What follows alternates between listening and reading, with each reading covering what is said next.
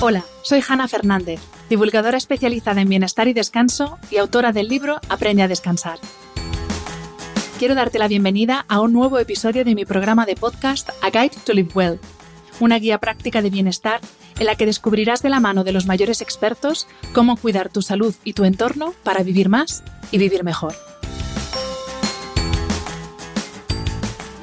Si habitualmente tienes como niebla mental, te cuesta concentrarte, notas que tu cabeza está lenta, te cuesta recordar algunas cosas e incluso te cuesta encontrar las palabras adecuadas para referirte a algo, es posible que sufras neuroinflamación. El proceso inflamatorio del cerebro es una respuesta natural del sistema nervioso central ante cualquier agresión, ya sea una infección, un golpe, un agente tóxico, una enfermedad crónica o una situación de estrés mantenida en el tiempo. Efectivamente, igual que sucede con la inflamación crónica de bajo grado, en la neuroinflamación el factor estilo de vida tiene un papel importantísimo. Como estamos diseñados a la perfección, el cerebro cuenta con sus propias células inmunes, las células de la glía. Se estima que por cada neurona tenemos 10 células gliales. Si tenemos más de 80.000 millones de neuronas, haz el cálculo. Las principales funciones de estas células gliales son proteger el cerebro, contribuir a la formación de redes neuronales maduras, mejorar la velocidad de transmisión sináptica y limpiar el cerebro. En el episodio de esta semana vamos a explorar los procesos cerebrales que intervienen en la neuroinflamación y vamos a analizar cómo podemos evitarla a través de nuestros hábitos con la doctora Sari Arponen, médico internista, doctora en ciencias biomédicas, divulgadora y autora de varios libros sobre sistema inmunitario y microbiota.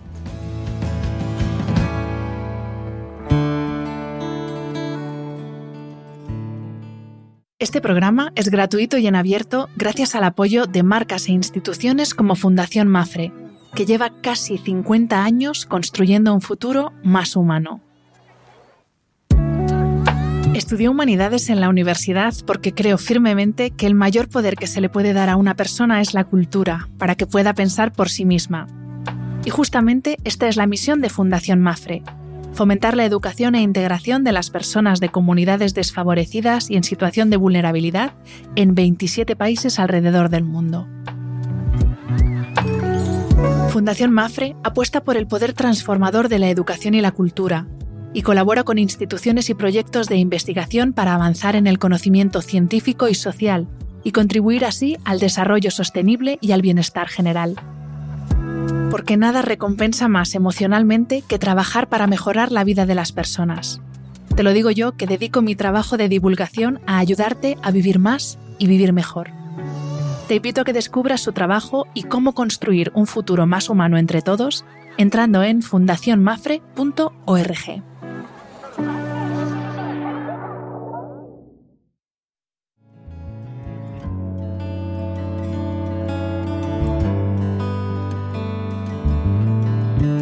Doctora Sari Arponen, bienvenida a este podcast y muchísimas gracias por aceptar esta invitación. Pues muchas gracias y enhorabuena por todo tu trabajo. La verdad que haces una labor fantástica en la divulgación de muchos temas muy importantes para mejorar la salud, la calidad de vida, el bienestar de muchas personas. Así que es un placer estar aquí. El placer es mío porque ya te decía eh, antes de empezar a grabar que eh, eres como mi, estabas en mi lista de wishlist de gente que sí o sí tengo que entrevistar en algún momento y no sé por qué se ha ido retrasando la cosa, pero bueno, aquí estamos, principio de 2024 y por fin eh, puedo charlar contigo sobre un temazo que sí que está muy relacionado con el tema del que te oímos hablar más, que es la microbiota, que es uno de tus ámbitos de especialidad, y está muy relacionado el tema microbiota, ahora veremos por qué, con el tema central de este episodio, que es la neuroinflamación. Entonces, lo primero que quiero pedirte es que nos expliques qué es la neuroinflamación, porque esto no es que se te hincha el cerebro, o sea, esto es otra cosa. Entonces, ¿qué es la neuroinflamación? Es un, es un temazo, ¿verdad? Y además a mí el tema de la neuroinflamación me gusta mucho porque, como te comentaba, la he, antes, fuera de micros, fuera de, la grabación, la he explicado en la universidad en un máster varios años seguidos. E incluso a nivel personal también, lógicamente, me, me, me interesaba porque las migrañas, por ejemplo, que yo las sufría hace tiempo, tiene mucho que ver también con la neuroinflamación. Y es verdad que uno oye neuroinflamación y es como, wow, mm, qué miedo, ¿no? Suena como algo, algo peligroso y es verdad que la neuroinflamación de la que vamos a hablar es fundamentalmente una neuroinflamación crónica de bajo grado, pero para entender bien qué es, eh, pensemos en que la inflamación como proceso, em, si tiene lugar es por algo, ¿no? La inflamación como proceso agudo, al final es un proceso biológico donde eso nos inflama una parte del cuerpo porque el sistema inmunitario va a hacer algo bueno por nosotros. Es decir, no es que de repente tengamos una inflamación para hacernos una faena. Pensemos que si tenemos una herida, para curar esa, herida, necesitamos que haya una inflamación en la zona de la herida. Si nos hacemos, pues no sé, quien nos ha hecho un esguince alguna vez o una lesión en el aparato locomotor, tiene que haber una inflamación para reparar también esa lesión. Y sobre todo en los procesos, por ejemplo, cuando hay un proceso infeccioso, es decir, los bichos malos, no los bichos buenos de la microbiota, sino los bichos malos que nos producen nos pueden producir infecciones, la inflamación es una de las respuestas fundamentales para defendernos frente a eso. Y luego también frente a otras cosas, el sistema inmunitario lo intenta, por ejemplo, defendernos frente a los tóxicos de la vida moderna en un sentido muy amplio.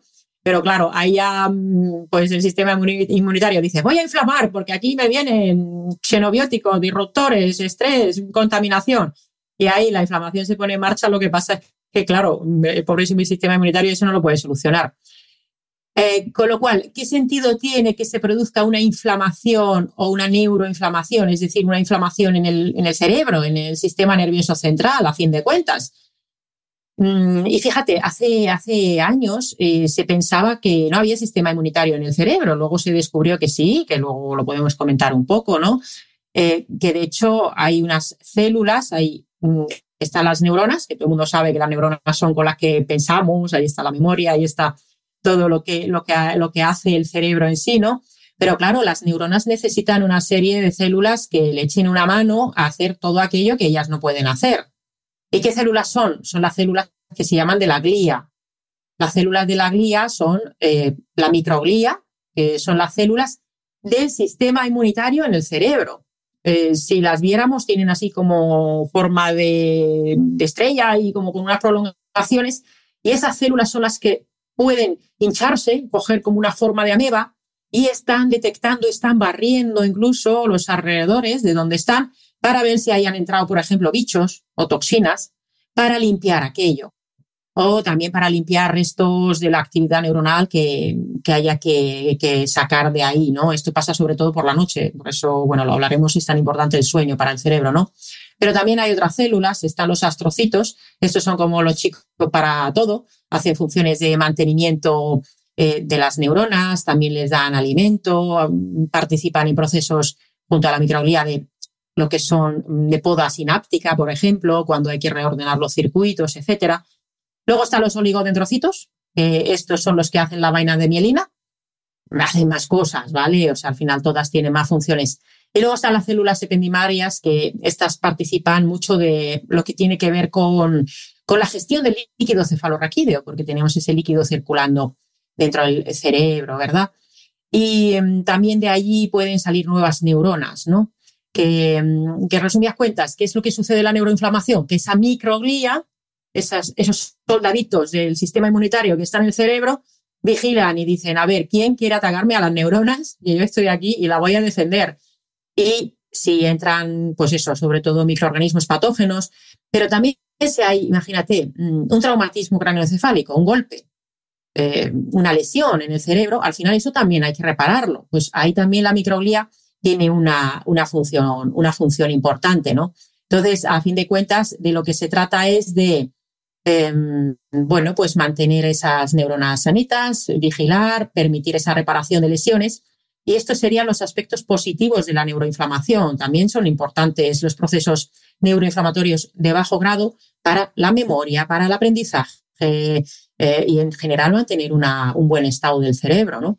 Entonces, Sari, para que nos quede clara la idea, digamos que esta microglía serían como el, servicio de limpieza ¿no? del cerebro y cuando que es necesario y que bueno todos producimos em, sustancias tóxicas o, sustancias que, hay que eliminar fruto de la actividad neuronal y de también esos tóxicos que nos llegan y cuando ese sistema de limpieza eh, no puede hacer frente a toda esa avalancha de cosas que tiene que limpiar entonces es cuando se produce esa neuroinflamación ¿Es así? Hiring for your small business? If you're not looking for professionals on LinkedIn, you're looking in the wrong place. That's like looking for your car keys in a fish tank. LinkedIn helps you hire professionals you can't find anywhere else, even those who aren't actively searching for a new job but might be open to the perfect role. In a given month, over 70% of LinkedIn users don't even visit other leading job sites. So start looking in the right place. With LinkedIn, you can hire professionals like a professional. Post your free job on linkedin.com slash achieve today. Bueno, podríamos distinguir entre una neuroinflamación aguda eh, que tiene, o, o, o aguda, que puede ser más o menos intensa, que tiene mucho sentido para estas funciones de reparación, para estas funciones de protegernos de los bichos, y luego podríamos eh, distinguir la neuroinflamación muy intensa, por un lado, aguda y muy intensa. Imagínate una meningitis. Esta sería el, el, ejemplo quizás más paradigmático de una neuroinflamación aguda y muy potente. Una meningitis por una bacteria, cuando ese líquido cefalorraquídeo prácticamente se transforma en pus. Hay tanta cantidad de bacterias que ese líquido se transforma en pus. ¿Y por qué? Porque hay tanta inflamación en el cerebro en ese momento intentando luchar contra eh, la bacteria que ha producido esa meningitis o el microorganismo que sea, que se produce una inflamación tan aguda que esa propia inflamación puede hacer que eh, haya una muerte o que haya lesiones cerebrales, ¿no? Eh, y luego tendríamos de lo que fundamentalmente está relacionado con patologías, una neuroinflamación de más bajo grado, crónica y mantenida en el tiempo continuamente. ¿Por qué? Pues por todos los, factores estos de la vida moderna, que podemos hablar luego cuáles son las causas de la neuroinflamación crónica, y es esa neuroinflamación crónica continua mantenida, la microglía todo el rato diciendo, aquí me están entrando eh, trocitos de bichos a cascoporro, un montón de tóxicos, mmm, la contaminación, que al final también son tóxicos. Y además estoy detectando estrés, con lo cual algo está pasando ahí fuera.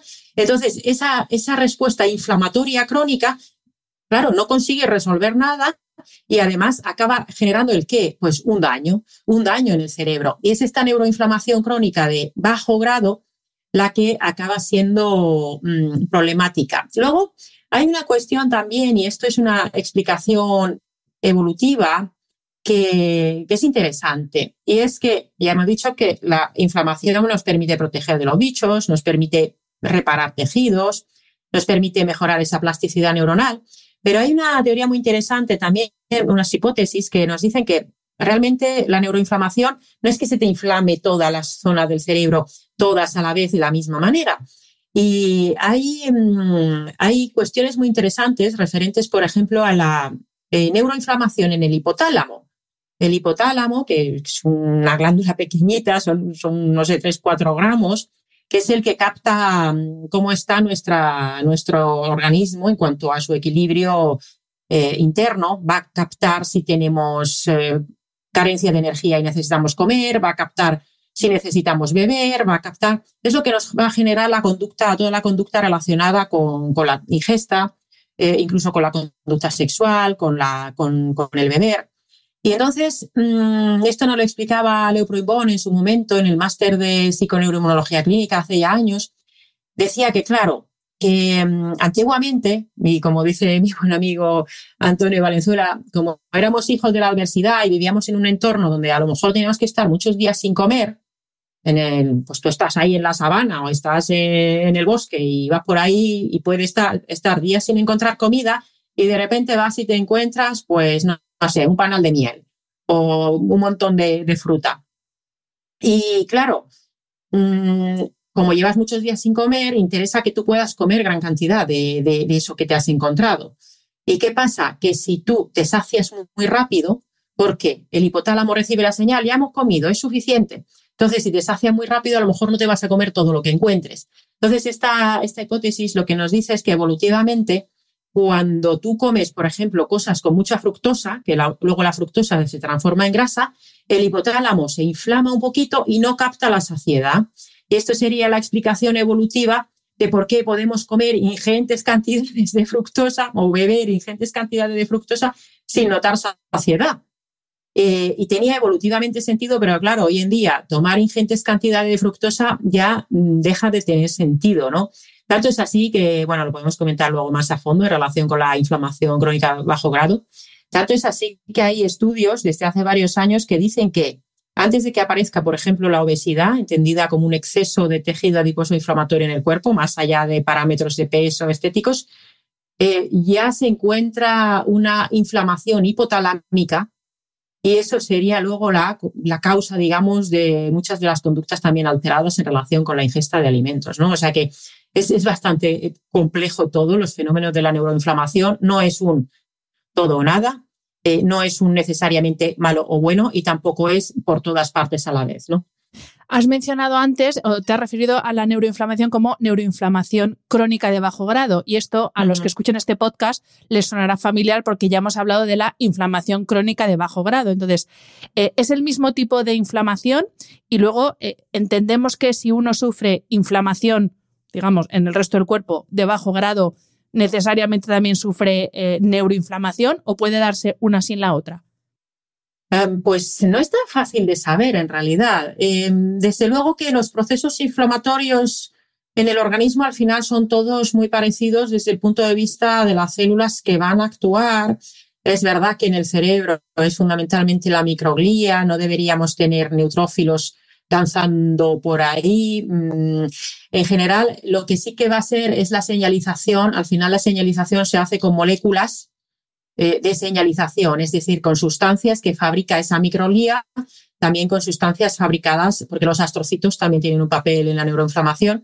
Y al final, esas sustancias van a ser siempre muy parecidas independientemente del lugar del cerebro. Es verdad que en el cerebro fundamentalmente van a ser la interleuquina 1, es una de las sustancias, la interleuquina 6 también, factor de necrosis tumoral alfa, al final, eh, bueno, interferón gamma. Al final son, da igual, eh, igual los nombres. Las sustancias que vamos a encontrar activadas eh, o aumentadas en una situación de neuroinflamación, de neuroinflamación en el cerebro, van a ser las mismas prácticamente que en el resto del cuerpo cuando hay una inflamación de bajo grado. ¿Qué sucede? Mm, podemos decir que siempre que hay una inflamación crónica de bajo grado va a haber una neuroinflamación o viceversa, siempre que hay una neuroinflamación va a haber una inflamación crónica de bajo grado. Hay una revisión relativamente reciente sobre este, esta cuestión de cómo desde la periferia, o sea, desde todo lo que no es el cerebro, desde el resto del cuerpo, eh, cómo esa inflamación en otros órganos acaba llegando al cerebro.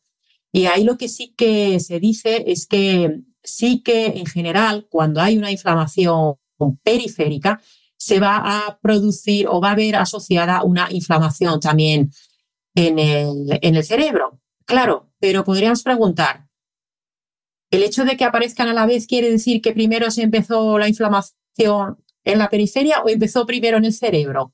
¿Qué viene primero? Bueno, lo de luego en la gallina hay quien dice que primero vino el huevo porque había animales antes de la gallina que tenían huevos, Pero en realidad en el cuerpo saber qué empieza primero es muy difícil. Pensemos que, casi, casi ningún proceso en el cuerpo empieza por una única causa. Es decir, em, si alguien empieza con, vamos a decir, SIBO, el sobrecrecimiento bacteriano intestino delgado que se puso de moda el verano pasado y quizás a la gente le suene pensar en que hay una única causa para ese SIBO es muy reduccionista. Habrá muchas causas, ¿no? Entonces, pensemos que es, por ejemplo, una persona que tiene una alimentación a base de ultraprocesados, pero que además resulta que sale a las 7 de la mañana de casa para trabajar todo el día y llega a las 8, que tiene un trabajo sedentario, que no hace actividad física, que duerme poco y mal, que está muy estresada porque la hipoteca le ha subido muchísimo como tiene menos dinero, ha alterado la cesta de la compra y, come cada vez peor, además, que tiene un déficit de magnesio, que no se expone al sol y tiene déficit de sol, que vive la ciudad con contaminantes, entonces, y que aparte de esto, pues no sé, pasa una gastroenteritis. Y entonces hace el SIBO. O tiene un helicobacter, le dan antibióticos y hace el SIBO. Y dices, Sí, tuvo un desencadenante, em, que fue esa gastroenteritis o, que le dieron antibióticos, pero ¿sobre qué terreno pasó todo aquello, no? Entonces, en la neuroinflamación y la inflamación crónica de bajo grado pasa un poco lo mismo.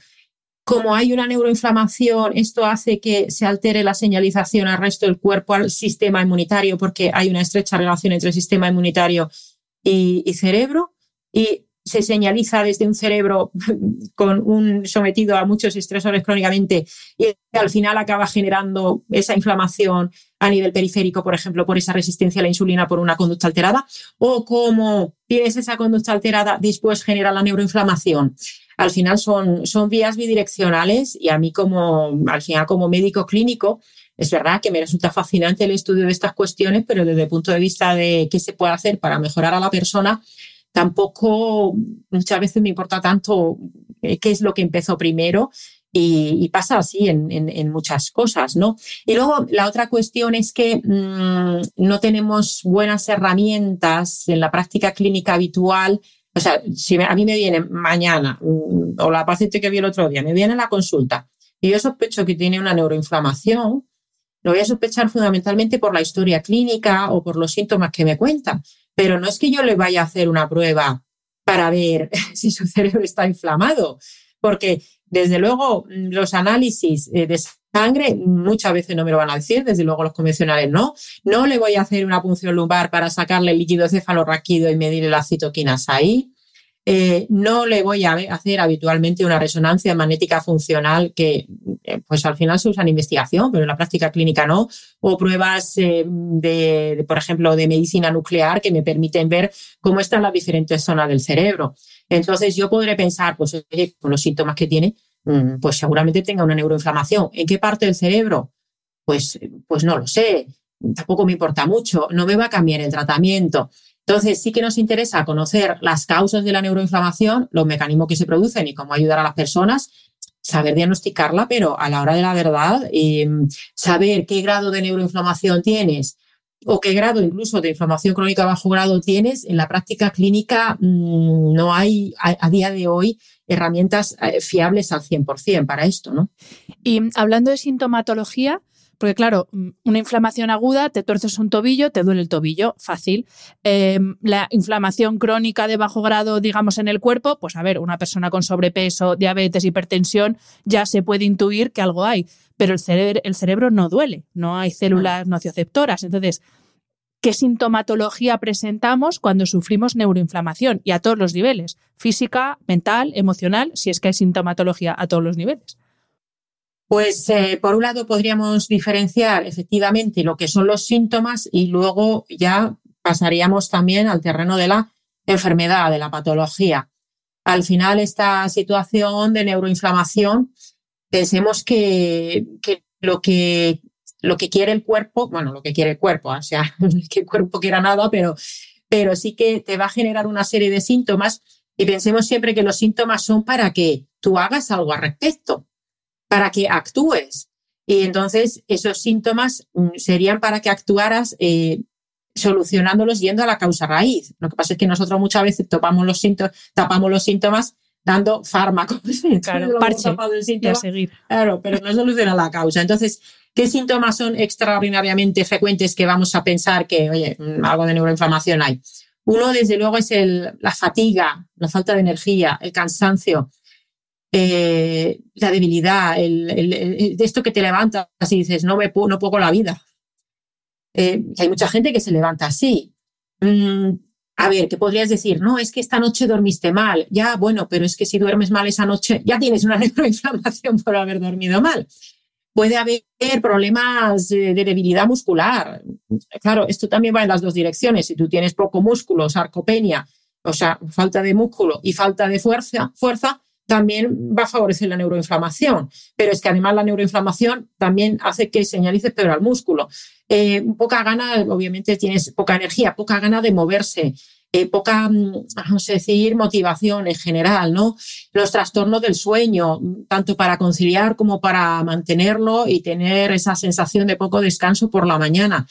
Dolores de cabeza puede haberlos. Lo que pasa es que es verdad mm, que saber si el dolor de cabeza se está produciendo, vamos de nuevo a lo mismo, se está produciendo por la neuroinflamación o por todas las causas que lleva la neuroinflamación. La migraña, por ejemplo, mm, en la migraña sabemos que hay neuroinflamación. Mm, sabemos que el déficit de magnesio, por ejemplo, o una alimentación inadecuada puede favorecer las migrañas. Entonces, ¿qué es lo que está causando exactamente el síntoma? Bueno, mm, lo que nos interesa es hacer una buena historia clínica y, saber las causas y luego intentar corregirlas más que pensar en todos los mecanismos concretos. Y desde luego, todo lo que es eh, síntomas cognitivos, es decir, falta de concentración, problemas de memoria, eh, gente que dice, es que estoy empanado, es que la, niebla mental, que suelen decir las personas, es que no, no consigo centrarme como antes. Em, los cambios de humor, inclusive, desde luego, las patologías neuropsiquiátricas, trastornos de ansiedad, trastornos depresivos, e incluso en las enfermedades psiquiátricas, vamos a decir, más graves, mayores, en trastornos psicóticos, por ejemplo, en el trastorno bipolar, sabemos que se puede encontrar neuroinflamación, ¿no? Y luego ya eh, podríamos irnos incluso a, bueno, a cuadros que son de dolor, dolor eh, persistente. Se suele hablar más de dolor persistente que de dolor crónico en otras partes del cuerpo. La fibromialgia quizás sea una de las situaciones que, la verdad es que es una, es una pena el manejo que se hace eh, muchas veces de la fibromialgia, porque sabemos ya muchas, sabemos que hay una neuroinflamación y hay una cosa que se llama nociplasticidad, es decir, que el cerebro ha aprendido a tener dolor. Y claro, yo esto para explicárselo a los pacientes que lo que más necesitan es, aparte de, indagar en las causas que lleva a esa situación, son personas que lo que necesitan es eh, lo que dicen Mosley, ¿no? Eh, y el otro decían explain pain, explica el dolor haz neuropedagogía del dolor, porque tú puedes, piensa, pues no sé, aprendes a montar en bici, pero si yo te digo, desaprende a montar en bici, dices, ostras, ¿y, eso cómo lo hago? Pues, ¿cómo le dices a un cerebro que de manera eh, automática ha aprendido a tener dolor como respuesta a muchas situaciones vitales? Mm, ¿Cómo le desaprendes a, ese dolor? Eh, requiere una eh, intervención múltiple desde puntos de vista de la nutrición, del ejercicio físico, la optimización también quizás con suplementación, pero necesita neuropedagogía, explicarle al propio cerebro lo que le está pasando, ¿no? Y la fibromialgia y los dolores persistentes sabemos que habitualmente va a haber neuroinflamación, ¿no? Y ya si no vamos a la patología, los procesos neurodegenerativos, es decir, eh, podemos, o, enfermedades neurológicas en general, eh, podemos hablar de demencias en general, Alzheimer, eh, Parkinson, que sí quizás sería de las más frecuentes en la esclerosis múltiple y otras autoinmunes, también va a haber neuroinflamación. Y luego pensemos que en las demencias, por ejemplo, de tipo vascular, donde está comprometida la circulación, el, aporte de sangre al cerebro, no te llega la sangre, no te llega la sangre, no te llega los nutrientes, no te llega el oxígeno y el cerebro va a estar en un déficit de energía también, ¿no? Eh, entonces, en estas, en estas que hay un origen vascular, obviamente también va a haber procesos neuroinflamatorios. Y estamos hablando de esta neuroinflamación crónica mantenida que se produce esa neurodegeneración y que se pierden los procesos de generación de nuevas neuronas, eh, de, generación de nuevas sinapsis, ¿no? Con lo cual, eh, bueno, si queremos cuidar del cerebro, deberíamos saber por qué se nos produce esa neuroinflamación y luego, y luego tomar acción, ¿no? Pues vamos a explicar entonces cuáles son esas causas. Y aquí sí que te voy a pedir que hagamos una distinción, eh, por así decir, por un lado, las que no dependen de nosotros, por ejemplo, medicación, eh, antes hablábamos de los wifi de la contaminación electromagnética, pues cosas que no dependen directamente de nosotros o que no es tan fácil que actuemos sobre ellas, porque yo la central eléctrica o el repetidor que tengo encima de casa, pues me lo tengo que comer con patatas, pero sí que hay muchas causas de neuroinflamación que es todo eso que tiene que ver con el estilo de vida neuroinflamatorio que dependen de nosotros. Entonces, distinguiendo esos dos tipos de causas, ¿qué es lo que hace que nuestro cerebro se inflame? Pues por pasar rápido por las que no dependen realmente. Bueno, la medicación depende un poco. ¿eh? bueno, sí, claro. Esto es. hay medicaciones que son impepinables, pero luego muchas veces hay, mucha automedicación. Sí, sí. sí, Entonces es verdad que hay fármacos que aquí pueden por múltiples vías influir.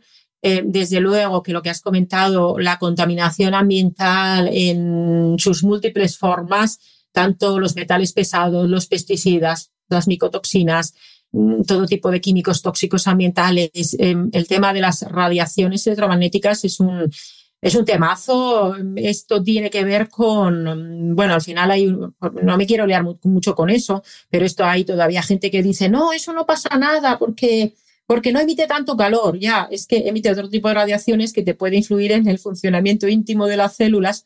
Y de hecho hablaba otro invitado tuyo sobre los canales de calcio voltaje dependientes, que esto Martin Pal hace una revisión sobre la wifi y los móviles y cómo influyen, ¿no? Entonces yo estoy personalmente convencida, esto obviamente no lo puedo mostrar, pero estoy personalmente convencida de que el cambio en los últimos 15, 20 años a, las, mm, a esa exposición persistente, claro, a lo mejor no podemos demostrarlo, pero porque tendríamos que coger, imagínate, un pueblo entero de gente que viva sin ningún tipo de radiaciones y que todo el resto de sus características sean iguales que otro pueblo que tiene todas las radiaciones. Y claro, no podemos hacer este experimento y más a largo, ¿no? Bueno, sí que es factible, Sari. Lo que pasa es que aquí entramos, claro, eh, en una industria potentísima como es la ah, de las telecomunicaciones, pero igual que se han estudiado pues lo de las zonas azules, por ejemplo, o se han estudiado a poblaciones indígenas para ver cómo el estilo de vida más, eh, más tradicional es más beneficioso.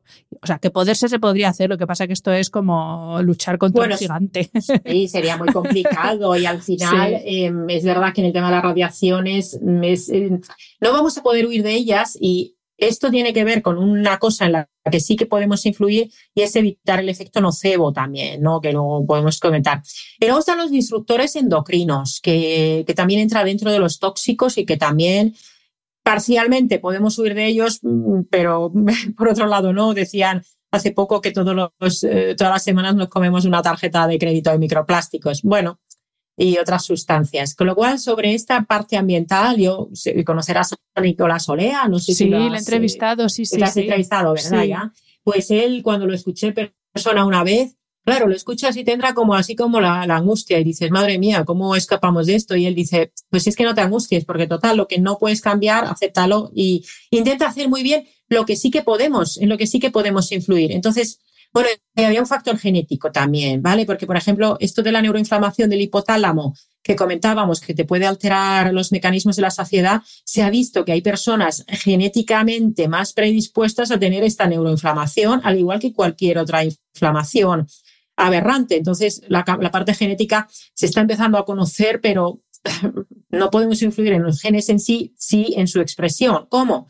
Pues por el estilo de vida y aquello que sí que, sí que depende más de nosotros, ¿no? Eh, ¿Qué es lo que más va a influir? Eh, por mencionarlos todos, eh, pues la alimentación, desde luego, por múltiples vías, tanto por aquello que nos hace daño, consumido en exceso, ultraprocesados, todo tipo de, bueno, el exceso de, de fructosa, desde luego los azúcares refinados, las grasas trans, y aquello que nos falta, los micronutrientes o mm, el suficiente alimento para la microbiota. Pero también, desde luego, el sedentarismo. Eh, en una sociedad muy, muy sedentaria y mm, esto, el problema que hay es que como tenemos trabajos muy, estar mucho rato sentados, eh, hacer ejercicio, por supuesto que es bueno, pero hacer ejercicio, aunque lo hagas todos los días, no te va a compensar del todo la, mm, el sedentarismo, las 8 o 10 horas que vas a estar sentado, más las horas de ocio digital, etcétera. Y por eso los sitting breaks, esos, esos snacks de movimiento serían muy importantes, ¿no? Luego el estrés crónico. la respuesta de estrés crónico del organismo frente a múltiples estresores que tenemos en la vida moderna, mm, desde luego, eh, también lo favorece, ¿no? La falta de sueño, la cronodisrupción y no solo la falta de sueño, sino también el patrón alterado de exposición a la luz natural que falta por el día y el exceso de luces artificiales, sobre todo el espectro azul, que esto, bueno, lo, dominas tú súper bien, mucho más que yo, eh, que desde luego también es, eh, predispone a la neuroinflamación. Y luego de todo tipo de tóxicos, pues, de tóxicos ingeridos voluntariamente. El alcohol, el alcohol y el tabaco. O sea, no, no hay excusa, excusa para, yo este, siempre digo, los profesionales sanitarios o que nos dedicamos a la divulgación en particular, no podemos nunca eh, lanzar ningún mensaje de mm, no pasa nada por una copita de vino, por ejemplo. Eh, porque la gente ya se lo va a tomar, pero si tú se lo refuerzas ese mensaje, pues a lo mejor en vez de una ya son dos, ¿no? Entonces el alcohol es, dañino. Y luego hay una cosa que entraría dentro del, tema del estrés y que en un artículo muy chulo que es, bastante, bueno, a mí me gusta mucho como explica la neuroinflamación del 2016 de Disabato, que hablaba del, em, estrés eh, como de la derrota social. Esto obviamente tiene que ver con el estrés crónico, pero son cosas como el bullying, el mobbing, mobbing el, em, incluso hay quien se pone más en modo espiritual y se habla de, de la falta de propósito, que hay gente que no le gusta hablar de estas cosas, pero es verdad que el sentido en medicina del estilo de vida, cuando se habla del, de, de, la alienación, digamos, cultural, del sentido de, de, la falta de sentido de pertenencia, la soledad, la soledad está súper demostrado también que es muy dañino, ¿no? Y todas estas cuestiones eh, sí, que, sí que dependen más de nosotros. Entonces, mmm, bueno, otra cosa, eh, los golpes en la cabeza los golpes en la cabeza es un temazo. Esto se ha estudiado bastante con jugadores, por ejemplo, en mi, en mi país, en Finlandia, con jugadores de hockey. Luego también se estudia con jugadores de rugby. En el boxeo está comprobadísimo.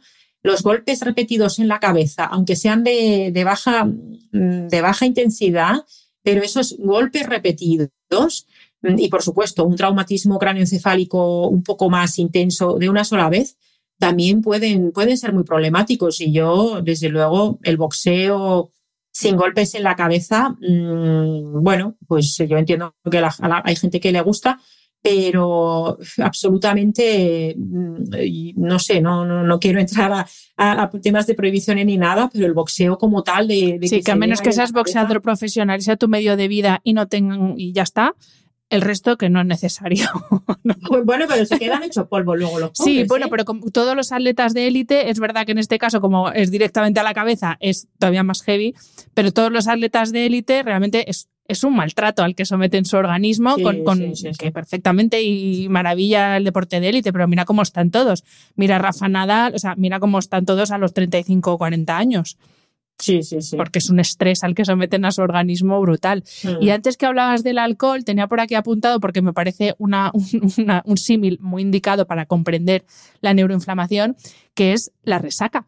Una resaca no es más que una neuroinflamación a lo bestia, así, pumba, de un día para otro, pero básicamente eh, eso es lo que le hacemos a nuestro cerebro y eso no es que duela, pero ahí, ya, ahí sí que nos hacemos una idea de la sintomatología de, de la neuroinflamación. Sí, al final es un síntoma, oye, tu, cuerpo, tu cerebro te está diciendo, eso que hiciste ayer, por ahí, por ahí no vamos bien, no, no lo hagas otra vez. Efectivamente. Eh, y bueno, en realidad, cuando pasamos, fíjate, eh, durante el COVID, ¿no? Que hubo mucha gente que tuvo dolores de cabeza eh, muy intensos y se decía, sí, es que el COVID se va al cerebro. A ver, es verdad que, que, puede llegar al cerebro, pero es que no es algo nuevo de este virus en concreto. La gripe te puede hacer exactamente lo mismo. Y hay otros, otros muchos virus eh, y microorganismos que sin provocarte una meningitis o fragmentos de microorganismos que te vienen de la microbiota, eh, porque esto sería como una vía indirecta. Y si todas estas cuestiones de estilo de vida son inadecuadas, también vas a tener una disbiosis, una alteración de la microbiota en la boca, en el intestino. Y lo de la boca, por ejemplo, a veces ves los titulares que dicen una bacteria de la boca causa Alzheimer. Y dices, a ver, esto se, lleva publicando desde hace años y no es que sea la causa única, pero es verdad que, que la salud oral, eh, el tener enfermedad periodontal o gingivitis al cerebro le va fatal y el tener una disbiosis intestinal también. Entonces, mm, claro, eh, sobre esto también podemos influir, pero al final lo que hablábamos sobre las causas. Eh, eh, la medicina, el cuerpo humano es un órgano, es un organismo, es un superorganismo, es un sistema complejo, muy complejo, donde las causalidades son múltiples. Y, por ejemplo, si a veces a mí me, preguntan, ¿y qué es más importante, la dieta o el ejercicio físico? Y aquí siempre recuerdo, pues Marcos Vázquez lo cuenta con el taburete muy bien, ¿no? O cuando hablamos de una cadena, de un eslabón, tu pata más débil o el eslabón más débil de una cadena, lo que peor cuidas es lo que más daño te está haciendo. Y tanto es así que, eh, por ejemplo, con la alimentación, que es súper importante y no niego esa importancia, hay gente que quiere hacerla tan bien, tan bien, tan obsesivamente bien, que el propio estrés de querer hacer esa alimentación tan perfecta les acaba perjudicando más que el beneficio si hiciera las cosas, pues no sé, un 90% de bien, porque hace, querer hacerlo esto me lo decía en un evento, una persona vino, se me acercó, me dijo, es que a mí lo que me pasa, que de tanto leer y de tanto escuchar, pues quiero hacerlo todo bien y no puedo, no me da la vida. Y entonces me estreso y estoy peor, digo, ya, sí, eh, es verdad, nos pasa a muchos, ¿no? Entonces hay que intentar, pues le para todo hacer las cosas al 80, 90% de bien. Y oye, aquello que no depende de nosotros, por eso decía lo del efecto nocebo. Si tú crees que algo te va a hacer daño, Mm, sí, créeme que te hará daño. Eh, más daño que, el daño en sí, como con las radiaciones. Pues nos hacen daño, pues probablemente. ¿La podemos cambiar? Pues en lo que podamos hagámoslo. En lo que no podamos, vamos a intentar no estresarnos de más porque, porque si no, al final mm, podemos tener más problemas. Es, es difícil encontrar equilibrio. ¿eh? Hombre, ya tío, yo sufro muchas veces parálisis por análisis porque tengo tanta información en mi cabeza, siempre lo digo, yo con el tema de la alimentación, en una semana puedo pasar de ser vegana a ser keto, pero en cuestión de cinco días, porque según lo que leas, y, además que hay fuentes eh, de mucho rigor eh, en, en, polos completamente opuestos, entonces efectivamente, si tienes mucha información, al final dices, madre mía, pues nada, ya pues, pues, pues, eso, como yo, del veganismo al keto en una semana. Eh, antes has hablado, bueno, antes, eh, uno, como decía al principio, uno de tus temas eh, más, o sea, de los que más hablas o por los que más te conoce también por tus libros, es la microbiota. Entendemos que una microbiota que no está sana es pues una bandera, o sea, un billete directo, perdón, a, a la neuroinflamación. Pero te quería preguntar por otro sistema protector, que no es lo mismo que la microbiota, ¿eh? no es que lo esté asimilando a la microbiota, pero para que entendamos que en el cerebro también tenemos como un sistema protector, que es la barrera hematoencefálica, que ah. digamos como que filtra ¿no? lo, lo, que es perjudicial para el cerebro, no deja que pase. Pero claro, eh, la pregunta es, ¿esta barrera hematoencefálica también puede sufrir hiperpermeabilidad, igual que la microbiota intestinal? Eh, cuando hay inflamación y cuando tenemos este estilo de vida que nos has descrito antes o, no tiene nada que ver o ese funcionamiento es diferente? Sí, sí, a ver, eh, desde luego, pero entramos de nuevo en la dificultad de cómo medirlo, ¿no? Porque luego eh, muchas veces la idea que se tiene de la barrera hematoencefálica mm, el, cómo es exactamente, eh, muchas veces se habla de lo que es eh, la unidad neurovascular, ¿no? Que sería, ahí están en este, estrecha relación, por un lado, tanto mm, lo que es, eh, hay, diferentes tipos de, estructuras en esa barrera, ¿no? Y están, por un lado, mm, lo que son las prolongaciones de esos astrocitos que comentábamos, también está ahí la microglía vigilando y hacen como una especie de capa alrededor de, esa, de, esa, pequeña, de esa pequeña capilar que está ahí, ¿no? De ese pequeño vaso que está allí. Y entonces, ¿qué pasa? Que lógicamente, por, eso es una barrera para que no pasen cosas que no deben pasar en condiciones normales. ¿Y qué es lo que tiene que permitir pasar? Por supuesto, el oxígeno, el dióxido de carbono, mm, la glucosa, diversos aminoácidos para fabricar luego muchos neurotransmisores. Por ejemplo, cuando se habla de Mm, ya sabes lo típico que se dice, la serotonina se fabrica en el 90% del intestino y cuida tu intestino porque es la hormona de felicidad. Vale, sí, pero es que la serotonina, por ejemplo, no atraviesa la barrera hematoencefálica.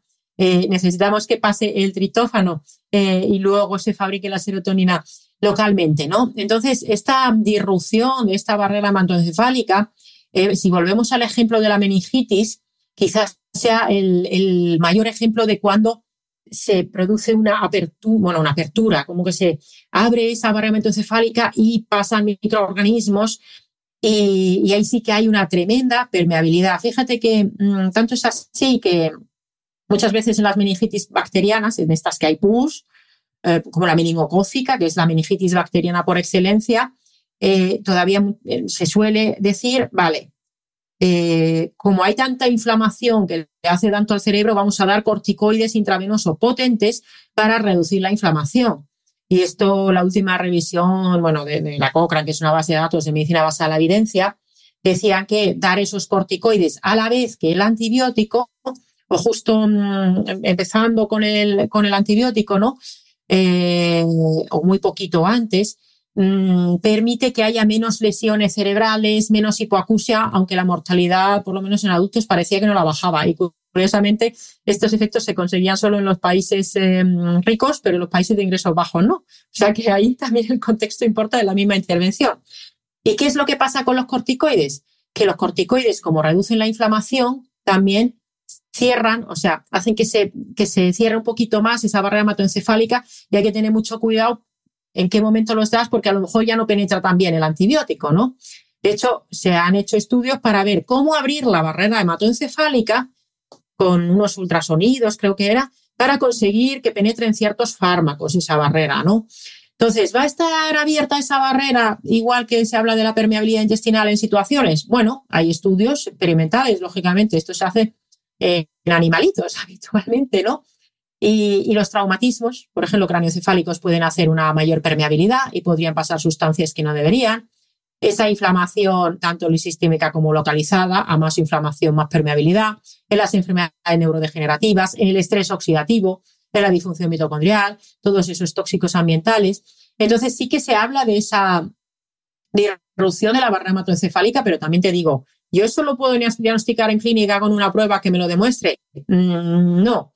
Y pensemos que aún en la ciencia médica hay mm, pues todavía muchos que incluso hablan del, leaky gut, o sea, del, eh, intestino permeable, en términos de creencia o no creencia. Dicen, eso no creo que exista o eso no existe cuando mm, está bastante, bastante demostrado ya y para la, para la intestinal sí que tenemos pruebas. Entonces, ¿existe la barrera hematoencefálica permeable? ¿Con un exceso de permeabilidad? Sí, parece que sí. Pero saber si eso está pasando en un paciente concreto, mm, pues no, no siempre va a ser, no va a ser tan fácil saberlo. Insisto, lo mismo. Hay que conocer las causas y cómo, cómo arreglar eso, ¿no?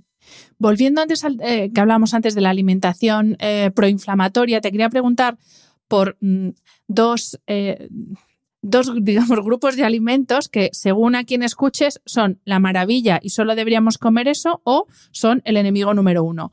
Eh, uno es la carne roja y otro es el gluten, que están como en los dos extremos de el gluten más asociado a dietas, las plant-based famosas, que eh, lo que dicen es no, hay que reducir cuanto más mejor el consumo de producto de origen animal y especialmente la carne roja. Y yo honestamente es que con estas dos, em, es que no sé cómo llamarlos, pero bueno, sí, con, con esta proteína y con la carne roja es, es algo que no sé para dónde tirar, porque lo que digo, según lo que leas, y encima hay organismos internacionales, sobre todo con el tema de la carne roja, eh, que te dicen directamente que es cancerígena, que vamos, que no, que no hay que comer vacas. Entonces, eh, ¿realmente qué dice la ciencia? Hey, I'm Ryan Reynolds. Recently, I asked Mint Mobile's legal team if big wireless companies are allowed to raise prices due to inflation. They said yes. And then when I asked if raising prices technically violates those onerous two-year contracts, they said, "What the f*** are you talking about? You insane Hollywood ass." So to recap, we're cutting the price of Mint Unlimited from $30 a month to just $15 a month. Give it a try at mintmobile.com slash switch. $45 up front for three months plus taxes and fees. Promo for new customers for limited time. Unlimited more than 40 gigabytes per month. Slows. Full terms at mintmobile.com.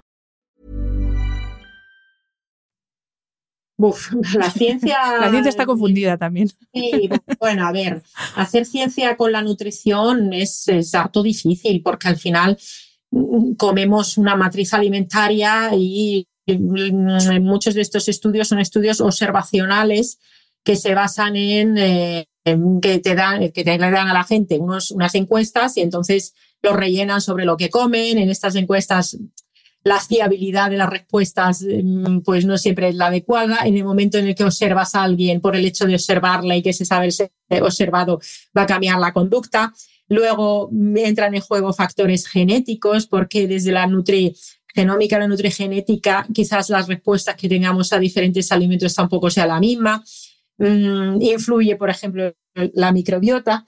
Entonces, eh, realmente el gluten es el mal número uno que, por ejemplo, hay libros en esto, es, el cerebro de pan, ¿no? Por ejemplo, es un, libro paradigmático de esto.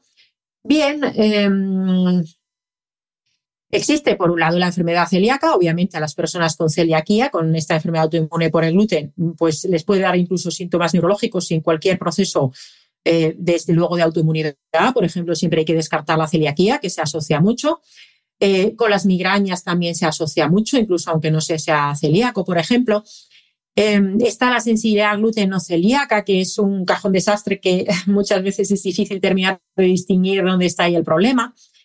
Pero afirmar que el gluten es el, vamos a decir, el origen de todos los males en muchas personas, pues, pues no, es bastante aventurado, pero pensemos un poco en el tipo de trigo, porque, bueno, en España, sobre todo, por ejemplo, es el trigo, ¿no? Porque la cebada, vale, está la cerveza, el centeno es, eh, bueno, no es tan abundante el consumo, la avena quizás, o sea, lo tiene más por contaminación cruzada. Entonces, claro, si tú comes un, un alimento como es el trigo cinco veces al día, todos los días, y tienes, por ejemplo, mm, pues una microbiota inadecuada y además no haces bien la digestión de ese gluten también por esa microbiota y además es un trigo eh, que no es un pan, por ejemplo, de masa madre o, son unas galletas ultraprocesadas, eh, pues probablemente ese gluten pueda llegar a un momento en el que efectivamente te aumente excesivamente la permeabilidad intestinal, como nos dice, dice Fasano, por la vía de la zonulina. O sea que directamente te aumenta continuamente la permeabilidad intestinal. ¿Te va a producir patología? Pues depende de muchos otros factores. Eh, por ejemplo, el doctor Coimbra, mm, que, es este neurólogo brasileño que, que habla de utilizar la vitamina D en altas dosis, por ejemplo, patologías autoinmunes, él dice que si tú tienes la vitamina D super chachi, muy, muy alta, que el gluten nunca te va a hacer daño. Hombre, pues eres celíaco, sí. Entonces, em, en personas que no son celíacas, que no tienen sensibilidad gluteno celíaca, que no tienen ningún tipo de enfermedad, porque se coman de vez en cuando un buen pan de masa madre del pueblo con, con un trigo de buena calidad, pues no le va a dar un problema. Ahora, si comes productos ultraprocesados industriales cinco veces al día, todos los días, y tienes una predisposición genética a tener problemas, que la de la celiaquía la tiene el 30-40% de la población, pues eh, va a ser problemática. Mm, entonces depende mucho de la persona. Yo sí que reconozco que, claro, yo tengo un sesgo. Yo cuando veo pacientes eh, les descarto la celiaquía, mm, muchos lo son, y si no la tienen, si sospecho gluten no celíaca, les acabo quitando el gluten y es muy raro el paciente que no mejore, eh, pero claro, no le quito solo el gluten, le hago, le recomiendo un ajuste global, ¿no? Eh, tú ves a los abuelos, eh, por ejemplo, en Castilla y León o en Galicia, en los pueblos, llevan toda la vida comiéndose su trozo de pan y oye, ahí están trabajando en la huerta, ¿no? Em, luego, que, ojo, eh, hay un artículo muy interesante de un grupo español, creo que era, por lo menos uno de los autores, que veían que por la nitrogenación de los terrenos, la cantidad de gliadina que hay en el trigo cada vez va aumentando también. Y es verdad que no digerimos bien esa proteína. Pero bueno, en, el, en la dosis está el veneno y en algunas personas esa dosis es que no pueden tomar nada y otras personas, pues eso, si es un pan fermentado y, ya, y tiene una buena microbiota, pues de vez en cuando a lo mejor lo toleran, ¿no? Depende mucho. Y respecto a la carne roja, igual que es que la nutrición pasa que hay mucha ideología, ¿no? Como decías antes. Y en el momento que, sobre todo si, si forma parte de tu propia identidad y que eres de una tribu, eh, como, decían, que era más fácil hacerte cambiar de equipo de fútbol que cambiar tus, mm, tu orientación nutricional, o, bueno, no sé cómo lo decían, algo así, ¿no? Y, mm, con la carne roja también hay bastante ideología. Em, ¿Va a ser un problema la carne roja? Pues volvemos de nuevo al depende. Depende de tu contexto genético, de si eres hombre o mujer, de cómo tienes el tubo digestivo, eh, de cómo es esa carne. Eh, si es una carne de un pastoreo mm, en X cantidades a lo largo de la semana, pues es poco probable que te vaya un problema, sobre todo si nos comemos el animal entero. Que aquí cuando se habla de envejecimiento, por ejemplo, ahora se habla bastante de la relación entre la metionina y la glicina, que son dos aminoácidos, ¿no? Y claro, con nosotros que nos comemos, pues mucha gente se va al supermercado y se compra los filetes y, mm, bueno, el, pollo no se considera carne roja, o se compra la pechuga de pollo, ¿en qué condiciones vivió en ese, animal? ¿Qué comió ese animal? ¿Cómo vivió en la granja ese animal? Eh, ¿Qué cosas le han añadido a esa carne para que tenga el aspecto que tiene, no? Em, ¿Alguna vez se come caldo de huesos o siempre se come uno el filete? ¿Y con qué lo acompañas? ¿Con patatas fritas y mayonesa y las patatas fritas en un aceite de girasol? Eh, entonces, em, yo en este punto, puesto que el veganismo, a fin de cuentas, por ejemplo, es, eh, eh, y esto reconocido por Lucía Martínez, que es la gran difusora del veganismo, lo reconoce, es una ideología. Y, yo lo veo fantástico y lo respeto absolutamente.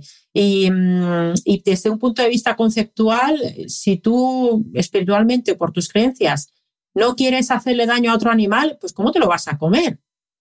Eh, eh, pero claro, en el ámbito de esto mm, no tiene que ver con la salud. Entonces, afirmar que la carne roja es carcinógena, que es el problema de la mayoría de nuestros problemas de salud, pues hombre, mm, no hay estudios a largo plazo. Ahora que están tan de moda incluso las dietas carnívoras, el propio Paul Saladino, que es eh, junto con Baker, creo que se llamaba el otro, eh, Sean Baker, son como los grandes gurús de la dieta carnívora de Estados Unidos. Pues oye, Paul Saladino dijo, oye, pues he tenido que empezar a comer algo de fruta porque no iba bien, ¿no? Entonces, los grandes defensores de las dietas carnívoras dicen que es la alimentación ancestral, que la carne es el alimento más antiinflamatorio.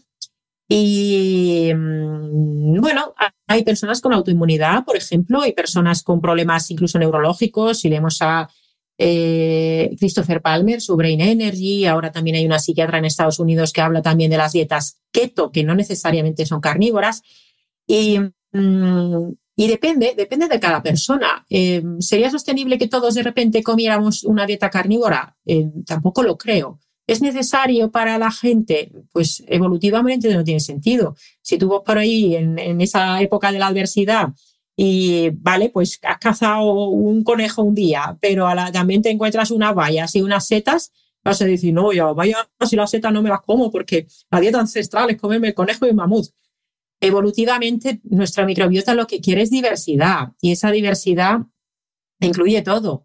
Eh, todo, el ser humano se ha adaptado muy bien a comer de todo y puede comer de todo, ¿no? Y luego que ahí falta añadir un factor de eso, de, nuestra época ancestral, y es que antes no tenías desayuno, media mañana, comida, merienda y cena. Eh, es que antes lo mismo te pasabas dos días sin comer, entonces ahí entra un factor extra que es el ayuno. Eh, claro, lo, cambia todo, porque no es lo mismo todos los días comerte un filete de ternera que comerte un día un filete, otro día una oreja, otro día un conejo, y, pero con dos o tres días entre medias. Entonces, evidentemente, claro, no evolutivamente no es lo mismo. No, no, para nada. El exceso de, pensemos que siempre que comemos hacemos una pequeña inflamación a, a nivel intestinal, una mini inflamación a nivel hipotalámico, eh, bueno, al final, si comes muchas veces y además alto contenido eh, de energía, alto contenido de fructosa, mm, con falta de micronutrientes, oye, pues al final es pero en alimentación, en nutrición, al final, estos son un poco discusiones de, nuestra, desde nuestra posición privilegiada de primer mundo y de las personas que en el primer mundo además podemos elegir, porque tal como se ha puesto la cesta de la compra, oye, eh, lo que quiere una mamá, un papá con tres hijos es darle de comer a sus hijos.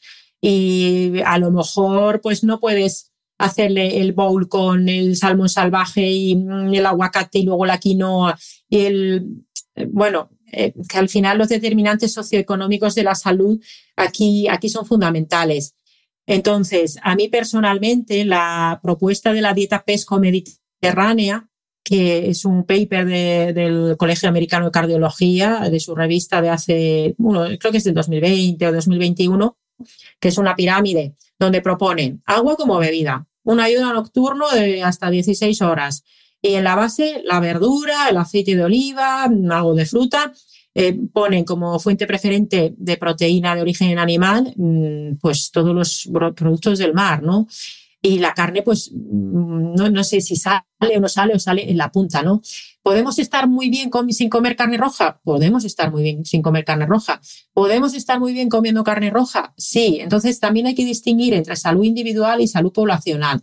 Y sobre las cuestiones relacionadas mm, con, medio ambiente, eh, yo, yo he, leído eh, argumentos de los dos extremos eh, y la verdad es que la verdad es que lo que sería una ganadería mm, extensiva de, pastoreo, de, lo que se todavía, que cada vez se practica menos, ese sería el deseable. Eh, pero bueno, es un, es un asunto complicado y además genera muchas, bueno, mucha, mucha, mucha controversia, ¿no? Yo ahí respeto absolutamente la libertad individual de cada persona para elegir lo que come. Como decíamos antes, eh, igual es una industria, la industria alimentaria muy potente y ahí eh, no siempre eh, la información que recibimos atiende a nuestros intereses, sino que atiende a intereses, pues eso, macrointereses económicos.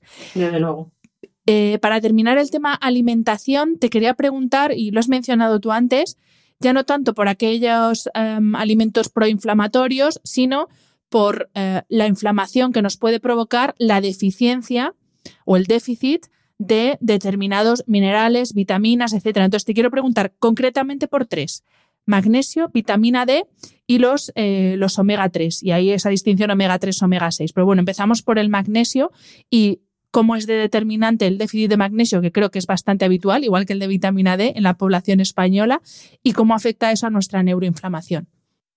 Sí, desde luego el tema del magnesio, y en esto hay estudios interesantes. En España mismo el estudio ANIBES, creo que es el 2003, bueno, tiene algún año, 2013, 14, eh, veían eh, cómo era la ingesta de micronutrientes, de diversos micronutrientes en la población general y luego segregado por edades y se veía que, teniendo en cuenta las recomendaciones oficiales de ingesta, que las recomendaciones oficiales de ingesta son bajas para lo que necesita mucha gente, pues el 80% de las personas no llegaba a ingerir el 80% de magnesio necesario.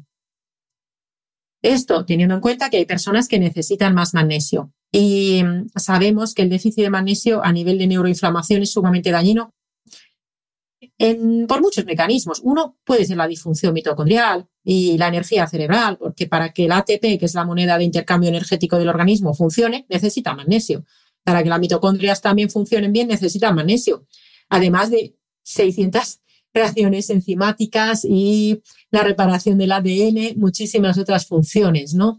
Entonces, desde luego, el déficit de magnesio, hay mucha gente que tiene trastornos del sueño. Bueno, los trastornos del sueño son múltiples, hay que hacer un buen historial clínico y ver qué le pasa a esa persona. Pero es verdad que si una persona eh, tiene déficit de magnesio, pues por muy buena higiene de sueño que se dice que haga, pues oye, a lo mejor no termina de dormir bien hasta que no arregle su déficit de magnesio, una optimización nutricional. Eh, ¿Solo con magnesio se va a arreglar toda su vida? No, pero optimízalo, eh, ese magnesio, ¿no? Pasa lo mismo un poco con la vitamina D, que está muy deficitaria, tanto es así que hay hay gente que dice, no, es que esto es una moda y la vitamina D no demuestra que cuando la suplementes te vaya a mejorar nada en... Y dicen un montón de cosas. A ver, la vitamina D, hay bastantes estudios que nos indican que es mejor tenerla en unos niveles adecuados que tenerla deficitario. Entonces, ¿qué pasa? Que muchas veces a los nutrientes desde la medicina farmacocentrista se les pide que demuestren cosas que, que no les corresponde. Eh, no son fármacos, son nutrientes que necesitamos tener en unos niveles adecuados para que el cuerpo funcione bien. Entonces, hay gente que tiene problemas de sueño que empieza a tomar melatonina. Pues a lo mejor lo que necesitas es exponerte al sol o a mayores, si es necesario, según la persona, quizás incluso suplementarse con vitamina D y con eso ya mejoran el sueño. Y con los omegas, por ejemplo, lo que y bueno, y desde luego la vitamina D actúa sobre múltiples componentes del sistema inmunitario y va a reducir los procesos inflamatorios excesivos, ¿no? Y luego tenemos eh, los omega 3, que aquí em, sí que diré que hay gente que se empieza a suplementar con omega 3. Y eh, si no se re, porque lo que nos interesa es la relación entre los omega 6, que son otro tipo de ácidos grasos, que están en grandes cantidades, por ejemplo, los aceites de semilla, pues girasol, maíz, etcétera, ¿no? En los productos ultraprocesados. Interesa reducir el exceso de ingesta de omega 6 que tiene la gente y si no se llega a una buena ingesta de omega 3, pues ya puede suplementar. Pero suplementar omega 3 sin reducir el omega 6, mm, bueno, pues quizás no sea tan útil, ¿no? De nuevo habría que entrar en esa matriz nutricional. Entonces, en resumidas cuentas, ¿habría que suplementar, por ejemplo, estos tres nutrientes? El magnesio muchas veces puede ser que sí, sobre todo si hay mala calidad de sueño, pues mucho estrés, hay estrés crónico, etcétera, ¿no? Em, ¿La vitamina D hace falta? Pues depende de dónde vivas, de cuánto te expongas al sol, de cuestiones genéticas. El omega 3, yo, por ejemplo, a pacientes muchas veces les digo, mm, reduce ese omega 6 excesivo y los días que no puedas comer productos eh, pescado, marisco, productos con omega 3, pues ese día te puedes suplementar. Pero claro, eh, los nutrientes no son productos mágicos que no vayan a solucionar una cosa. Eh, hay que hacer una optimización nutricional imprescindible en cualquier proceso patológico, también en la prevención, pero no les podemos pedir a los suplementos que nos arreglen las consecuencias de un estilo de vida inadecuado o de los determinantes socioeconómicos de la salud inadecuados. ¿no? Y sobre todo no empezar a, a suplementarse por modas, porque es verdad que con los suplementos va como por meses, ¿no? Unos meses se habla mucho, pues eso, de, omega 3. Otros meses se empieza a hablar de, yo qué sé. Ahora, por ejemplo, se habla mucho de berberina y es como, vamos a ver, si no mm. tienes problemas de azúcar, no te tienes que tomar la berberina, por muy natural que sea. Es que es No, no, porque además la berberina, y claro, eh, aquí entran en, entrarían en cuestión procesos que tienen que ver con procesos de eh, crecimiento en el organismo y procesos de descomposición. O sea, estar más en, catabolismo en anabolismo. Por ejemplo, una persona que quiera hacer crecer su masa muscular si continuamente está tomando berberina, pues a lo mejor tiene problemas para hacer crecer esa masa muscular. Em, yo la suplementación en general, em, bueno, la autosuplementación, no soy demasiado fan. Quizás el magnesia dosis adecuadas, pues bueno, uno lo puede probar, pero más allá, más que nada porque a lo mejor necesitas una cosa y empiezas a tomar por moda otro mm, y, quizá necesitas otra, ¿no? Es verdad que luego para neuroinflamación hay muchas plantas y muchas cosas interesantes, por ejemplo, la, creatina mm, o la melena de león pueden ser particularmente interesantes, pero ¿es eso lo que más necesitas? Tampoco se trata de el pobre, ¿cómo se llama este hombre que falleció el año pasado? Sánchez Dragó, mm, que, que estaba muy bien para su edad. Este tomaba, no sé si 80 o 100 suplementos. Y Brian Johnson. te va a decir, pues eso es poco comparado con Brian Johnson. El de, Blueprint, que, el hombre hace mogollón de cosas, pues oye, la gente normal depende de tu contexto. Yo reconozco que me suplemento y que me, me, gusta probar cosas para, bueno, pero yo me conozco, me lo he estudiado, pero en general yo le diría a la gente que, bueno, pues si tienen para amortizar el dinero, que vayan a un profesional que esté actualizado en la optimización nutricional y que le diga, bueno, desde su libertad que se tome lo que quiera.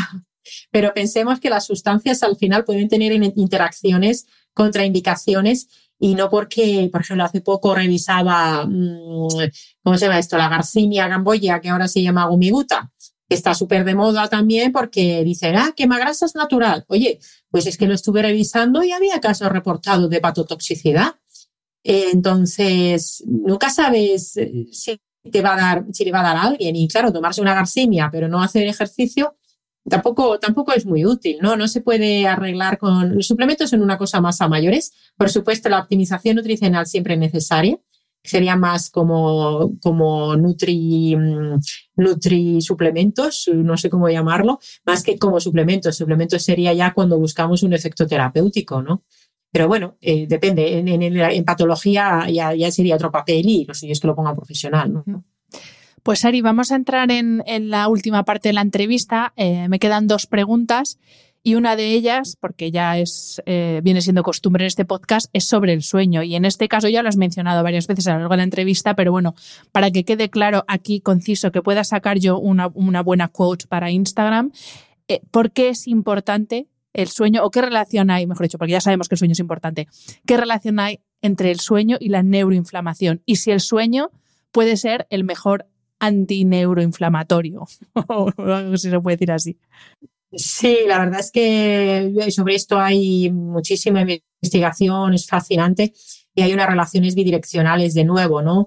Es decir, si hay un proceso inflamatorio crónico o si hay un proceso de neuroinflamación, esto ya va a alterar el sueño eh, por las moléculas inflamatorias y por otro lado, si hay una alteración del sueño, eh, esto también va a generar neuroinflamación. Entonces, podríamos decir que la deprivación de sueño voluntaria, es decir, me acuesto tarde porque, bueno, pues me quedo o me quedo trabajando o me quedo leyendo o me voy de fiesta y, bueno, por el motivo que sea, y luego, además, em, madrugo o no madrugo, pero al final estoy alterando los ritmos de sueño, esto va a provocar una neuroinflamación, al menos transitoria.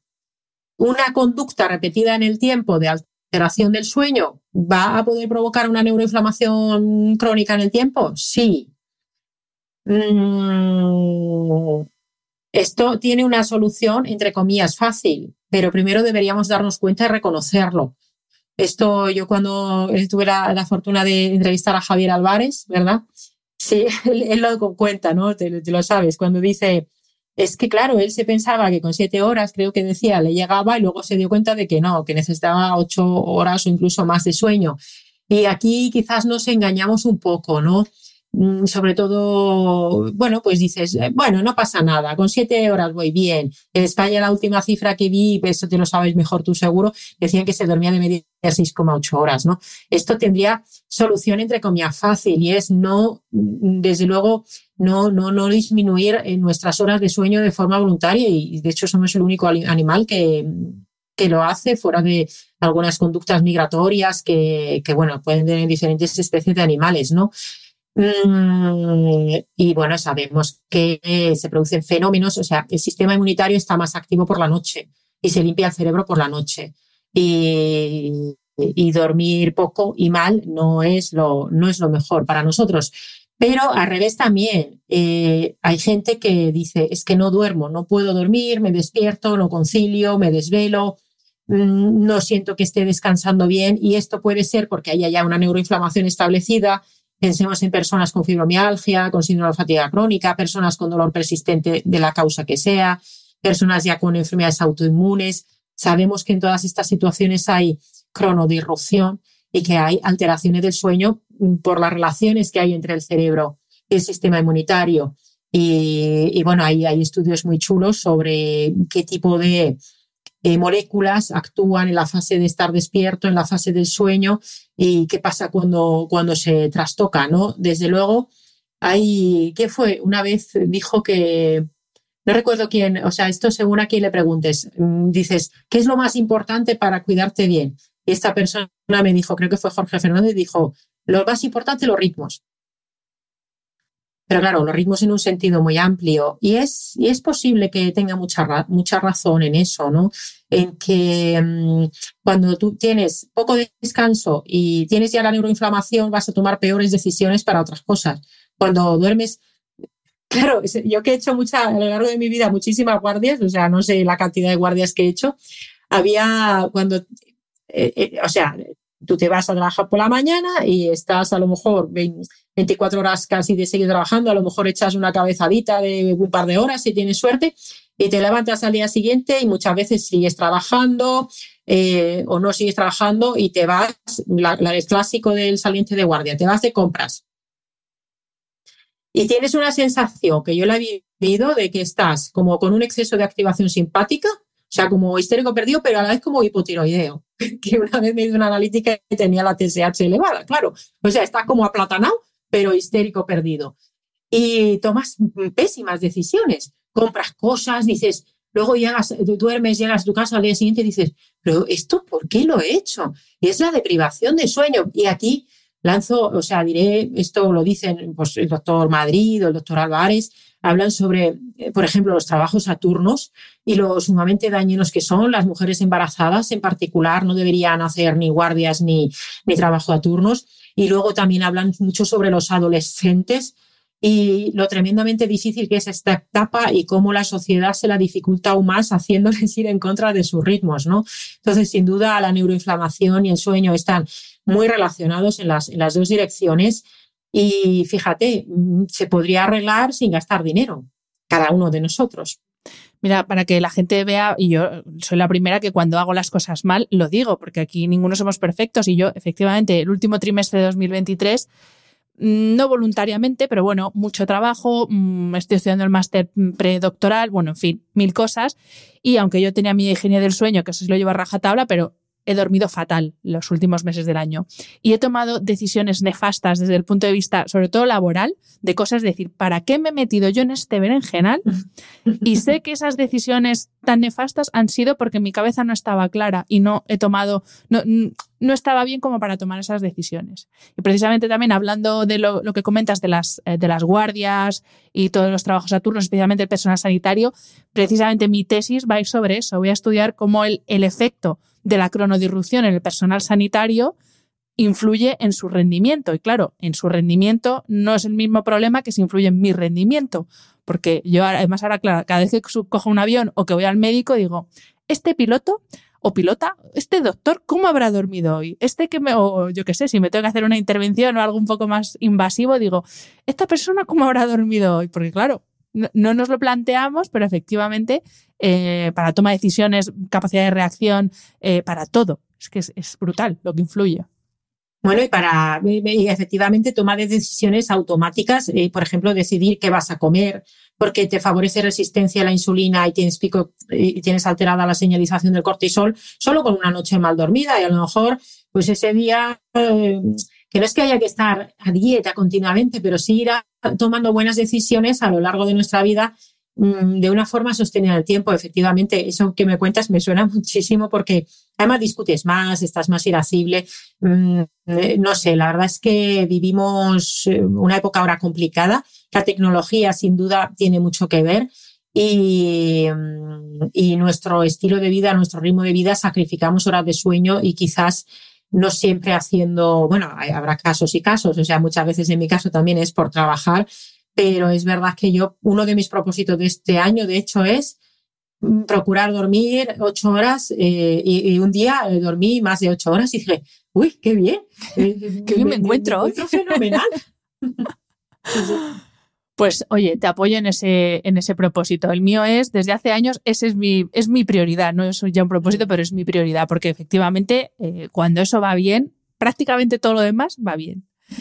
Em, bueno, pues ya terminamos, Ari, con la última pregunta y esto es, bueno, te voy a plantear tres estrategias que son cosas que están ahora muy de moda, pero que sí que tienen su respaldo científico y a mí me da un poquito de pena porque estamos cayendo muy en, eso, en la moda, en la superficialidad y no acabamos de entender que son tres estrategias que nos pueden ayudar mucho para hacer frente tanto a la neuroinflamación como a la inflamación del resto del cuerpo, que son eh, el grounding o el contacto con la naturaleza, básicamente, la exposición al contraste frío-calor, y ahí, eh, vamos, yo soy fan de la sauna, tú eres finlandesa, espero que no me digas, no, la sauna no, entiendo que sí. y la terapia con luz eh, infrarroja, estas lámparas que ahora por Instagram se ven un montón, lámparas con bombillas rojas y la gente se pone ahí en ropa interior. ¿Qué, nos dice la ciencia sobre estas tres eh, herramientas? Bueno, hay estudios interesantes. Eh, lo que pasa es que luego siempre en lo que es la aplicación práctica en la vida de cada uno, mm, no le podemos exigir a ninguna de estas herramientas de modo aislado que nos solucione todos los males que tenemos. Y luego a veces hay una tendencia, vamos a decir, a externalizar y tecnologizar, bueno, este verbo seguro que no existe, pero bueno, a buscar en la tecnología mm, y gastarnos mucho dinero a cosas que quizás no necesitaríamos mm, gastar dinero. Entonces, respecto al tema del grounding, al final, mm, que, bueno, o el earthing, que lo llaman también, que es ese, tener ese contacto con la, con la tierra eh, de una manera directa, sin eh, llevar un calzado, sin que haya un asfalto por el medio. Idealmente, además, en un contexto de naturaleza, ¿no? En, bueno, en un bosque, puede ser en la playa, al final esto parte de, las teorías que nos hablan sobre que como tenemos esos radicales libres en exceso, ese estrés oxidativo, que nos van a arrancar electrones de las moléculas y de las células, pues si hacemos ese contacto con la Tierra, vamos a conseguir esos electrones, ¿verdad? Y se nos van a neutralizar mejor los radicales libres, además de todos los de todas las ventajas de tener contacto con la naturaleza también, por ejemplo, las fitoncidas de, los, eh, de, las, de la vegetación en un bosque, el efecto calmante que tienen, bueno, lo llaman baños de bosque, en Finlandia esto se ha hecho toda la vida, y, practicar actividad física en la naturaleza. Entonces también, claro, decir, pues yo me pongo, depende también con qué haces el grounding. Por supuesto, hacerlo en un jardín cualquiera puede ser interesante, pero por ejemplo, yo el césped que tengo en el parque de al lado de casa, pues es que yo no sé qué le echan, pero, pero me pica todo si me tumbo ahí. O sea, yo no puedo hacer ahí grounding. Entonces también depende de, de dónde lo hagas y de qué estás haciendo. Si estás haciendo una actividad física, paseando en la playa, diferenciar los efectos del tema del grounding de los otros efectos de la actividad que estés haciendo no siempre es fácil. Hay estudios sobre esto, de cómo se reduce el estrés oxidativo, la inflamación, incluso se han hecho eh, con una imaginería médica, cómo se puede reducir la inflamación con el grounding. Esto me hace gracia porque a veces salen en la prensa generalista noticias en plan, eh, como, como decían, porque esto lo hacía un futbolista famoso, creo que era Luis Enrique, decía que lo hacía, y entonces ya sale alguna prensa.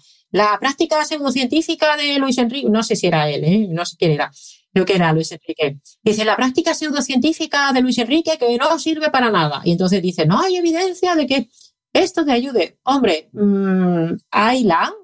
Lo que pasa es que si alguien tiene, no sé, vamos a decir, em, una neuroinflamación muy bestia porque los hábitos son muy malos, no solo porque haga grounding, eso le va a solucionar todo. Mm, pero ah, es una práctica interesante en general tener más contacto con la naturaleza, a poderse dar más descalzo, practicando o el, practicando el minimalismo.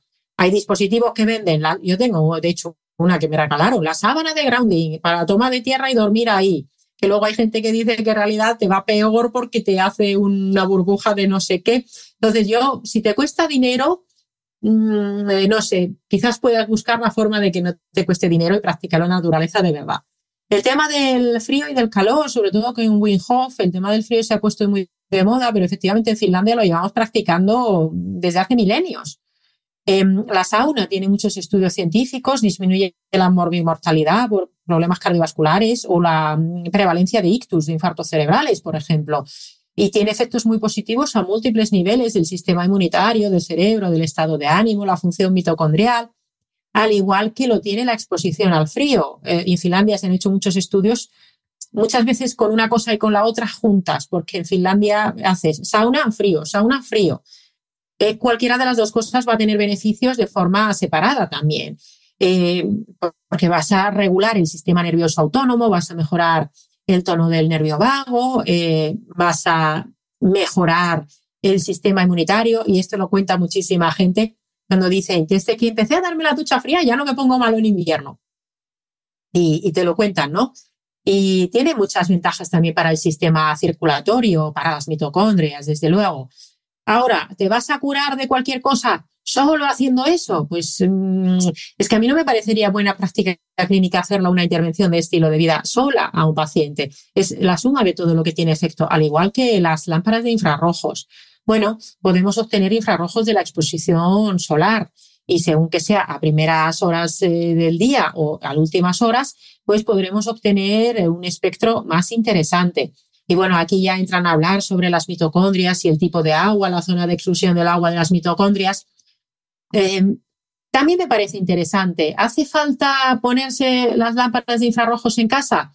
No lo sé, quizás sería antes que hacer ese paso, porque no todo el mundo se puede permitir estas cuestiones y hacer esto cuando a lo mejor lo que tiene que hacer es exponerse más al sol en la naturaleza, mm, descalzo, dando un paseo, corriendo con su familia para mm, pues para tener un efecto más completo, ¿no? Quizá deba empezar por revisar su uso de pantallas, por la noche sobre todo, qué tipo de luces tiene en casa o su conducta de sueño, que puede tener beneficio la lámpara de infrarrojos, seguro, pero al final todo depende de, mmm, porque el biohacking, pues al final tiene muchas cosas y si lo quieres hacer todo, todos los dispositivos, eh, eh, las cosas que sacan para el agua de diferentes tipos, ¿verdad? Que entre, entre todos los dispositivos que hay, al final te puedes acabar gastando muchísimo dinero. Y estoy convencida de que la mayoría de la gente que habla sobre ello hace muy bien el resto de las cosas del estilo de vida, pero sus, em, las personas que luego van a comprar estos dispositivos, mm, ¿qué están haciendo? ¿Están externalizando, digamos, en tecnología, intentando solventar con tecnología aquello que en realidad dependería más de nuestro estilo de vida y no tendría por qué costarnos dinero. Yo siempre le digo a mí, yo cuando tengo pacientes y les explico, o sea, te viene el paciente que viene buscando el suplemento mágico, que al final es alopatizar la medicina, el estilo de vida y cambiar los fármacos por suplementos o por dispositivos. Y luego está el paciente que tú le explicas, la alimentación, eh, vete al campo, incluso gente que se lleva a mudar al campo y que apaña mucho su estilo de vida y y, te aseguro que le va mejor a los que hacen muy bien todas las medidas del estilo de vida y se gasta mucho menos dinero, ¿no? Entonces, pienso que mm, depender mucho de la tecnología para defendernos de los males de la vida moderna también nos fragiliza un poco, ¿no? Y luego que yo intento tener la perspectiva de los determinantes socioeconómicos y soy muy consciente de que hay gente que no, tiene el dinero para gastárselo en los dispositivos. Dañino no va a ser el dispositivo, ¿te va a ayudar? Pues sí, si lo puedes permitir y te lo quieres gastar, mm, bien, mm, lo veo bien. Pero dirigiéndonos al gran público va a ser factible cuando a lo mejor eh, la cesta de la compra es su primera prioridad.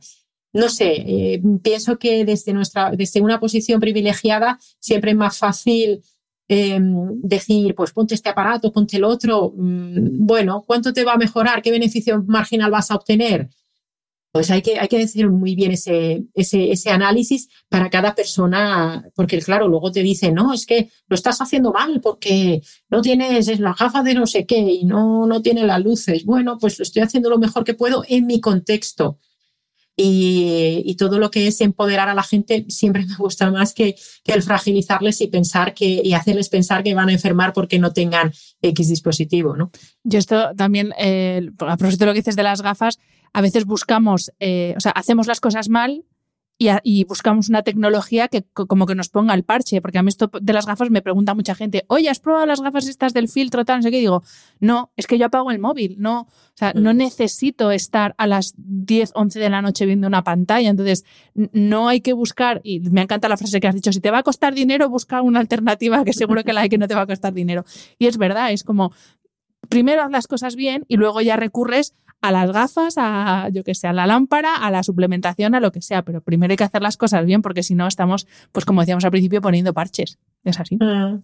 Sí, al final, bueno, decía en latín, dice cui bono, ¿no? ¿Quién, quién se beneficie de una recomendación? Yo es que no, mm, eh, o sea, yo no, quiero decir, si uno vende pues, pues X dispositivo, que, los hay fantásticos. Bueno, yo lo que, lo que más dinero me, ha gastado, me he gastado recientemente que para mí es una inversión fantástica a mi salud, es que me he comprado una mesa elevable y llevo toda la entrevista de pie y digo, qué maravilla, ¿por qué no lo cogí antes? Entonces, hay inversiones que no es un gasto en salud, es una inversión en salud. Hay inversiones muy interesantes, pero eh, hay que empezar por la, oye, y a lo mejor la base es, em, revisar las relaciones que tienes con otras personas o cómo estás llevando el trabajo, el burnout, que, hablé con, eh, no sé si lo conoces, a Carlos Zenalmor.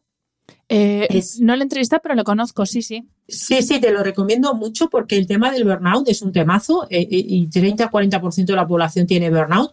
Y oye, pues a lo mejor hay que empezar por solucionar la causa del burnout.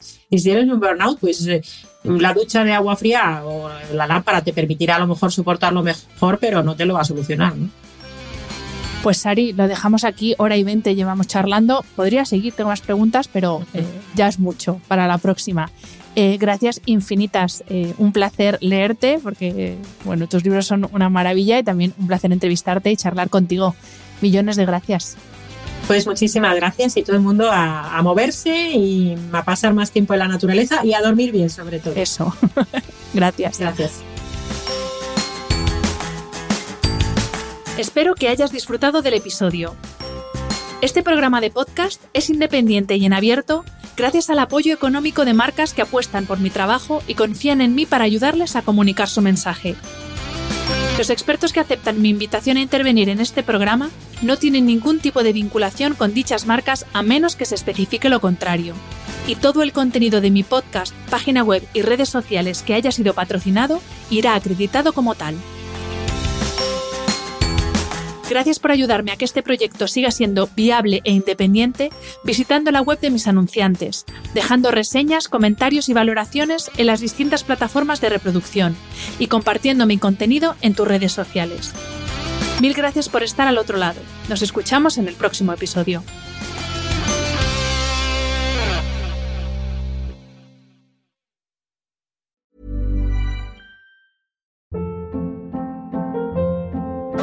Hold up. What was that? Boring. No flavor. That was as bad as those leftovers you ate all week. Kiki Palmer here, and it's time to say hello to something fresh and guilt-free. Hello Fresh. Jazz up dinner with pecan-crusted chicken or garlic butter shrimp scampi. Now that's music to my mouth. Hello Fresh. Let's get this dinner party started. Discover all the delicious possibilities at hellofresh.com.